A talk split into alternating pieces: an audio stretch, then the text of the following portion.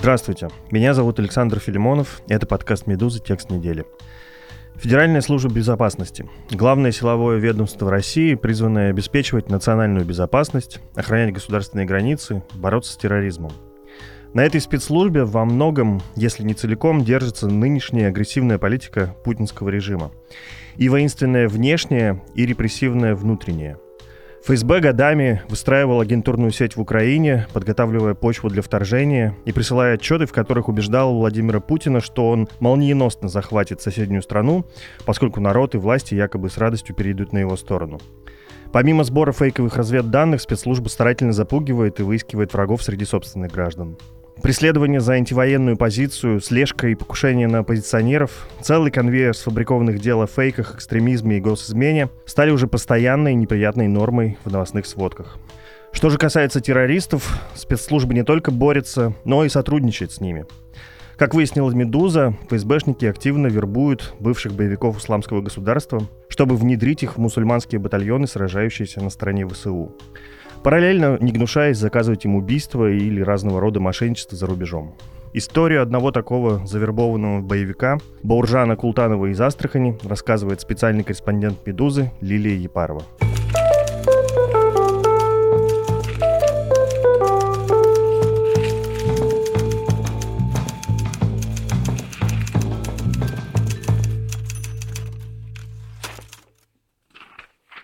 Лиля, привет. Привет. Ты знаешь, мы ровно неделю назад обсуждали в нашем подкасте дело Жени Берковича и Светланы Петричук, которых обвиняют в оправдании терроризма за то, что они посмели рассказать в своем спектакле о россиянках, ставшими женами боевиков исламского государства. И тут вот сама жизнь нам подкидывает сюжет в виде твоего расследования, показывающее, что на самом-то деле оправданием терроризма занимаются те, кто с ним как бы борется. Ну, давай по порядку. Расскажи, пожалуйста, как ты вообще нашла этого человека и как он решился публично рассказать свою невероятную историю? Буржан Култанов к моменту, когда мы познакомились, оказался в достаточно трудной жизненной ситуации. У него не оставалось уже никакого легального обоснования, чтобы основаться в Турции. Ему не дали ВНЖ, у него вышел срок пребывания в стране он уже понял к тому моменту, как он сам рассказывает, потому что как-то вот вера ему не позволяла работать против мусульман, что ему предлагали делать его кураторы из ФСБ, и он как-то начал сливаться потихонечку от них, сливаться сотрудничество. По сути дела, просто пудрил им мозги, говорил, что он что-то там разведывает, за кем-то там следит. На самом деле ничем таким не занимался, по крайней мере, как утверждает Култанов в разговоре с «Медузой». Кураторы из ФСБ это, разумеется, заметили, обратили на это внимание, перестали, как я поняла из переписок, которые он предоставил, платить ему зарплату. И Буржан понял, что, видимо, нужно придумывать какой-то новый нарратив, как-то переконструировать свою историю так, чтобы можно было обратиться к турецким властям, чтобы они его не изгоняли из страны, не депортировали, тем более не сажали в тюрьму как иностранного шпиона, чтобы можно было обратиться к правозащитникам и журналистам, что он и сделал. Понятно. Ну, давай пойдем по порядку. Расскажи, пожалуйста, вообще, что его сподвигло стать боевиком, присоединиться к исламскому государству? Это было в 13 по-моему, году, да?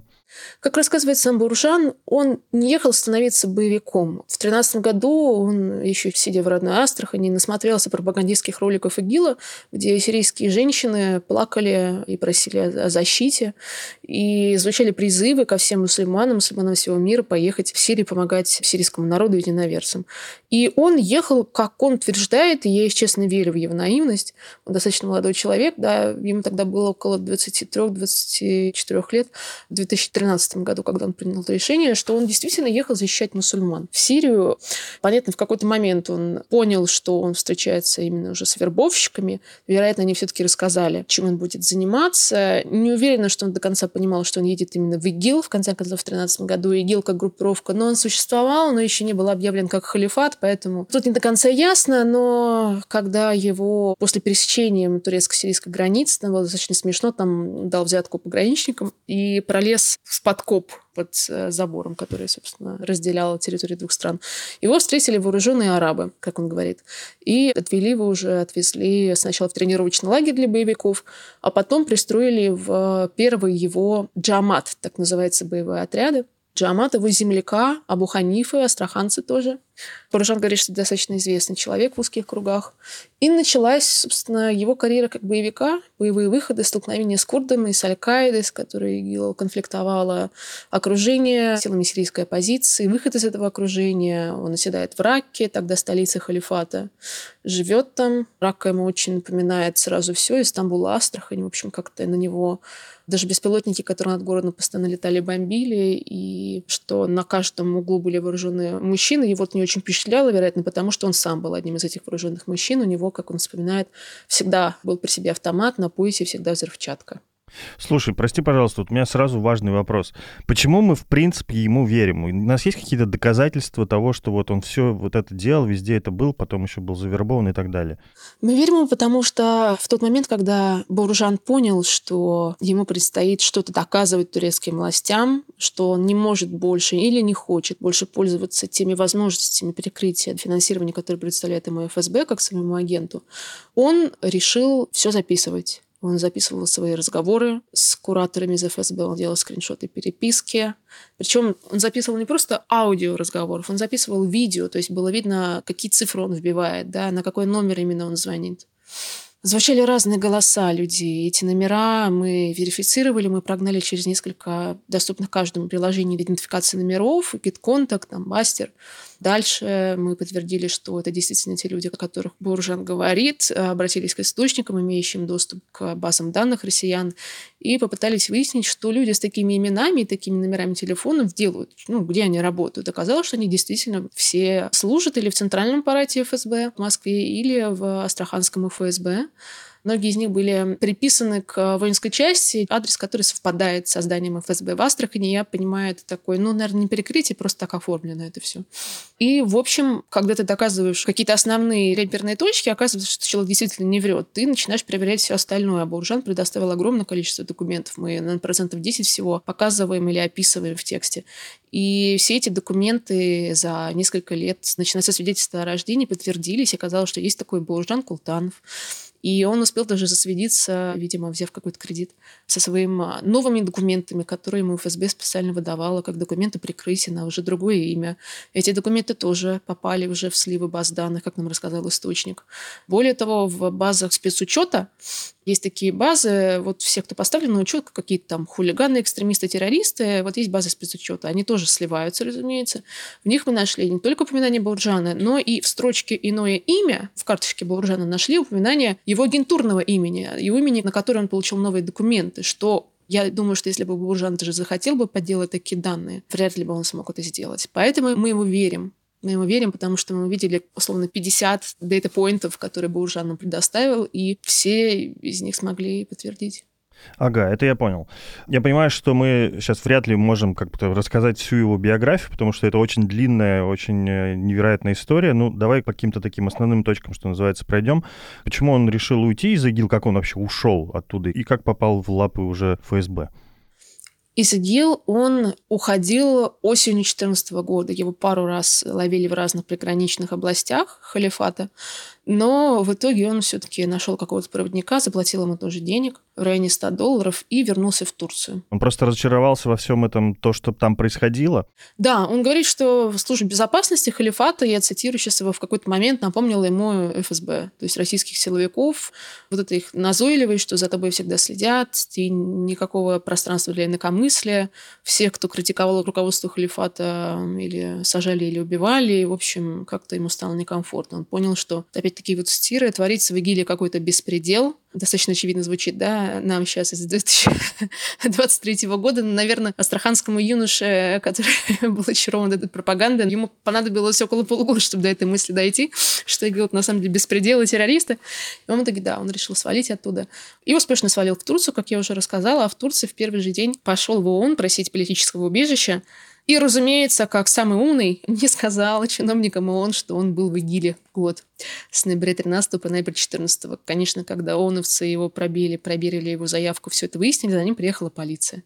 Полиция его три месяца продержала, а потом депортировала в Россию, когда в его камеру, в изолятор турецкий зашли ночью люди, когда он понял, не зная даже языка, что его пришли депортировать, он себе порезал вены, его там залатали, потом избили за то, что он порезал себе вены. В общем, э, достаточно веселая история, в кавычках веселая.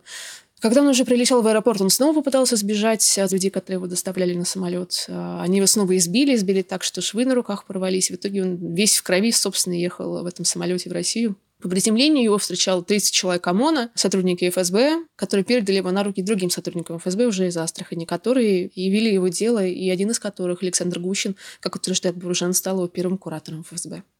Понятно. Ну, там мы знаем, что его сразу же завербовали, сказали, что, ну, вот посмотри, какие-то есть статьи, сколько тебе светит, там, э, минимум 20 лет или больше.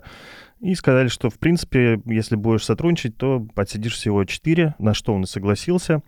Потом, выйдя, снова к нему пришли кураторы, или даже еще в колонии с ним продолжали уже вести эти беседы. И, значит, он стал агентом ФСБ. Расскажи, пожалуйста, что его в реальности заставляли делать? Сначала его готовили к командировке в Украину, к внедрению в крымско-татарские батальоны, в чеченские отряды боевые, воюющие на стороне ВСУ. У него появился такой вспомогательный куратор Вадим Стеценко, который, как а, мы в тексте достаточно убедительно пишем, является дезертиром из СБУ. Он после аннексии Крыма перешел из Севастопольского управления СБУ в ФСБ и с тех пор благополучно работает в Астрахани на спецслужбу. Стеценко рассказывал о том, какие сим-карты правильно брать, какие явочные квартиры в Харькове, в Киеве, где он будет жить. Целую кучу подробностей, которые, как бы Уржан признается, он вообще не запомнил, потому что он никогда в Украине не бывал. И для него это все был как совершенно чужой мир. И, в общем, как он говорит, цитирую его, «Если жид быть не знаешь, что трудно запомнить». Стеценко давал ему письменные инструкции, насколько мы поняли, по крайней мере, Бауржан предоставил письменные инструкции, в которых рассказывалось, что вот Бауржан под кодовым именем тогда уже Руслан, его этих письменных инструкций называют именно Руслан, что Руслан должен будет завести себе украинских друзей, внедриться в среду людей, приближенных к крымско-татарским батальонам. В частности, куратор Стеценко интересовал батальон «Крым», который в 2014 году появился и до сих пор воюет. В частности, они в 2022 году весной были одним из первых добровольческих подразделений, которое вошло в Матыжин и обнаружило там тела убитых гражданских. И, в частности, Култанов должен был внедриться в батальон «Крым» и приблизиться к Исиакаеву, руководителю основателя этого батальона. Над легендой они вообще не заморачивались, они просто сказали, ну, ты же террорист, террорист. Сидел, сидел. Россию не любишь, по глазам видим не любишь. ФСБ не любишь, не любишь. Ну, вот так им скажи, они тебе с руками и ногами оторвут. Я цитирую сейчас буквально инструкции. В общем, в принципе, достаточно мудрое решение, потому что вообще отыграть легенду внедрения достаточно трудно, мне кажется. В общем, наверное, это был идеальный вариант с Бауржаном. Еще их интересовал турецкий фонд ИХХ, который по версии ФСБ, по мнению кураторов, э, занимался каким-то образом помощью Украине. Мы это не проверить, не подтвердить не смогли конкретно про фонд. Фонд на наш запрос не ответил. Но в Украину его в итоге не ответили. Они провозились с этой всей историей. Он освободился в 2019 году, и вот они в 2019-2020 с этой попыткой внедрения в Украину провозились. А потом планы поменялись. Вадим Стеценко, экс-СБУшник, куда-то пропал. И появились новые кураторы центрального аппарата из Москвы. Владислав Воронин и еще начальник, имени которого мы не знаем, тоже иногда приезжал в Астрахань. Они прям приехали в Астрахань знакомиться с Булжаном. В какой-то момент он прошел полиграф, Ему сказали, ну, слушай, будем тебя внедрять в Украину через Турцию, то есть сначала в Турцию поедешь, там будешь про украинцев выяснять, как выяснять про украинцев. Э, ну, достаточно очевидная штука. В Турции очень большой русскоязычный комьюнити, в том числе там осели очень многие боевики, которые в разные периоды истории противостояли российским силам в чеченские войны, противостояли российской коалиции в Сирии и сейчас противостоят России в Украине. И эти люди были об этом, кажется, публикации, они действительно организуются в группы, организуют э, поставку людей и грузов, то есть есть так называемые дороги, маршруты, как из Турции можно попасть в Украину в тот или иной добровольческий батальон. Так вот, Куланова поручили внедриться в среду этих людей. В какой-то момент его приглашают на явочную квартиру в Астрахани, и там его трое суток тренируют. Но ну, трое суток для полноценного внедрения, мне кажется, это как-то невероятно мало. Подготовка у него была прям, скажу, поверхностная. Там приехало два психолога из ФСБ. Они ему задавали всякие острые вопросы в духе, а что ты будешь отвечать, если тебя задержат на турецкой таможне? А что ты будешь отвечать, если тебя раскроют? И, в общем, рекомендация была одна. Ни в коем случае не говори, что это ФСБ, и не ходи в российское посольство. Еще они устроили мы тесты на внимательность. То есть, словно в какой-то момент они попросили бы выйти из комнаты, потом снова зайти и вспомнить, что на столе было, какие предметы добавились, кто во что был одет. В общем, он провалил этот тест 15 раз примерно подряд. Загоняли его, в итоге сказали, тренируй память. Ну, там на 20 раз он стал справляться, они такие, ну ладно, с богом, вот тебе 5 тысяч долларов на первые два месяца внедрения в Турцию. И вот там начальник Воронина, приехавший из центрального аппарата, шишка какая-то ФСБшная, едва ли там не перекрестил, попытался как-то ободрить, как Колтанов вспоминает, сказал, ну ничего, молодец, одно дело делаем, давай там, не переживай, адаптируешься в Турции. Ну и отправился он в Турцию.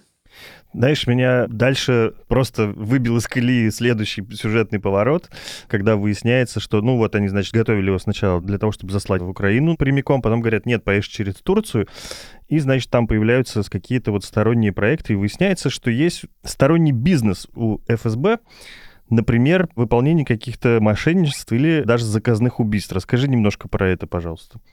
Ну, если честно, это такой секрет Полишинеля. Было огромное количество расследований за десятилетия, наверное, что у ФСБ всегда есть на присмотре какой-то бизнес, который вот можно где-то жить, чем-то заниматься по службе, а можно еще и денежку заработать. Если бы Буржан этого не рассказал, я бы скорее его заподозрила в том, что он что-то скрывает. То, что он совершенно спокойно это рассказал, я как раз подтвердила то, что да, ситуация выглядит уже более приближена к реальности. Да, доходило до того, что его куратор из центрального аппарата Воронин просил его найти покупать писателей буквально... То есть я представляю, честно, вот эта фраза, представляю себе человека, который на обложке, просто разложив на ковре коллекцию, торгует чем-то непонятным. В общем, куратор из ФСБ предложил своему агенту в Турции найти покупателей на фальшивые доллары, паспорта, печати. И, конечно, самая дикая штука — это что куратор пытался использовать Буржана для ликвидации. То есть, оказывается, еще одной частью бизнеса Владислава Воронина, как рассказывает Буржан, по крайней мере, была организация ликвидации людей за деньги. По крайней мере, ни разу куратор не объяснил Култанову, в чем политический смысл, в чем патриотический условный смысл убить того или другого человека. Да. Каждый раз э, интерес был именно бизнесовый, что за этого человека дают хорошие деньги. Это цитата, опять-таки. Одной из целей был некий карачаевец Убайдула. У нас есть его фотография. Мы не смогли установить, что это за человек. Он молодой, он явно воюющий, потому что на фотографии он сидит в камуфляже и с автоматом через плечо. А про второй заказ известно больше. Второй заказ – это с куратором Буржаны из ФСБ связались афганцы, как-то более-менее согласовали, что вот нам нужно ликвидировать того-то, того-то. Насколько Буржан понял, речь шла о каком-то бывшем афганском члене правительства, который сейчас бежал в Стамбул, но сейчас это понятно после захвата Афганистана Талибаном. И заказывали его тоже афганцы, как утверждает Буржан. По крайней мере, он с заказчиком поговорил и скинул нам телефон и фотографии, и даже аккаунт ВКонтакте этого заказчика. Оказалось, что этот человек, он из Башкирии, он прописан там, он учился там в медуниверситете на хирурга. Судя по некоторым фотографиям, да и сам этот человек нам впоследствии в разговоре подтвердил, он был военным врачом в армии Афганистана. Но вот его отец — это гораздо более интересная фигура, потому что его отец, он родился в 59 году в Кабуле, и через 20 лет, когда отец предполагаемого заказчика убийства был очень молод, в Афганистане к власти перешло такое просто социалистическое правительство. И этот человек был абсолютно просоветски настроенным. Он отучился в школе милиции имени Дзержинского в Киеве. Он прошел практически, ну, можно сказать, по партийной линии. Он закончил свою карьеру в органах госбезопасности Афганистана. Это фактически аналог КГБ, потому что Афганистан был, понятно, в те годы очень зависим от СССР. Да. Понятно, что когда маджахеды победили в Афганистане в гражданской войне и социалистическое правительство пало, просоветский чиновник, некогда очень влиятельный, в 90-е перебирается из Афганистана сначала в Узбекистан, а потом в Россию. В 99 году получает гражданство, основывается в Башкирии, и занимается сначала строительным бизнесом, потом открывает торговый центр достаточно успешно, как я понимаю. И вот это его сыновья, четверо их. Они все более-менее интересовались афганской политикой. Его старший сын даже занимался немного афганской политикой. Понятно, все это было до прихода к власти Талибана. Сам глава семьи соучредил общественную организацию в России «Общество дружбы Башкирия-Афганистан». И ездил от этой организации в Кабул в структуру сотрудничества, в общем, заниматься пророссийской дипломатией. И вот его сын, по крайней мере, по словам Бауржана, был тем самым человеком, который и обратился к нему с этим предложением кого-то убить, сам этот человек, мы с ним поговорили, он категорически отрицает любые такие действия. Мы вот комментарий полностью приводим, и, разумеется, это не для нас решать, не для журналистов, а для следствия, если следствие этим делом заинтересуется. Но в итоге ничего не случилось, насколько я понял. Ничего не случилось, потому что самое забавное, конечно, срезались на цене. Куратор потребовал Буржана, чтобы тот назвал сумму в миллион долларов, что по данным, не побоюсь сказать, экспертов на рынке заказанных убийств э, на Ближнем Востоке является какой-то фантастической суммой. Обычно около ну, 100-200 тысяч долларов это вполне хватает всем. Но вот почему-то ФСБ захотела миллион, наверное, хотела просто взять на но в итоге на этом переговоры закончились, потому что у э, заказчика, как описывает Култанов, округлились глаза, и он, в общем, слился. Интересные у тебя эксперты. Слушай, но успел ли чего-то сделать реально Култанов по заданию ФСБ? В принципе, по ощущениям, он, э, когда уже приехал в Турцию, то он, в общем-то, ничем не занимался и, судя по всему, уже планировал сдаться кому угодно, чтобы как бы выцепиться из лап ФСБ. Это действительно так. Я рада, что ты это увидел в тексте, потому что, мне кажется, прямо так даже и не говорим, но он действительно в интервью Буржан говорил, что когда я уже ехал в Турцию, я понимал, что я не хочу вообще, я просто хочу уехать из России, вырваться из лап ФСБ, да, условно его цитируя, и попытаться как-то заново свою жизнь построить. И что же сейчас с ним происходит? В какой-то момент, 25 апреля, несколько недель назад, его просто у него была эта проблема с документами, у него уже закончили все легальные возможности оставаться в стране, его совершенно банально остановила на улице полиция. Видела, что у него нет никаких оснований, чтобы оставаться в Турции, и отправили в миграционную тюрьму, тюрьму, из которой потом депортируют. Ну и, соответственно, он уже никаких контактов с ФСБ не поддержит, поскольку он уже обратился к журналистам, да? Журналистам, правозащитникам, сейчас ему ищут адвокаты, насколько мне известно, да. Никакие контакты с ФСБ он не поддерживает, ну и трудновато их поддерживать, когда у тебя есть только несколько минут по таксофону поговорить в несколько дней. Да, сложно понять, что будет с ним в ближайшем будущем. Я тебя хочу под занавес еще такой вот спросить. Ну, текст настолько насыщенный и интересный, что там есть еще целый сюрприз. Текст в тексте. вот, и расскажи, пожалуйста, про него. Там тоже совершенно феноменальная история о том, как ФСБ пытается сейчас во время войны продолжать засылать шпионов в США. И что из этого происходит. За эту главку ты можешь целиком поблагодарить э, замечательного эксперта, исследовательницу террористических организаций Веру Миронова, которая является полноценным соавтором этого текста. Она действительно лично знакома со многими экс-боевиками. Она вела, как исследователь, полевые исследования в Ираке, в Чечне, в Украине и знает многих радикалов, не только исламских радикалов.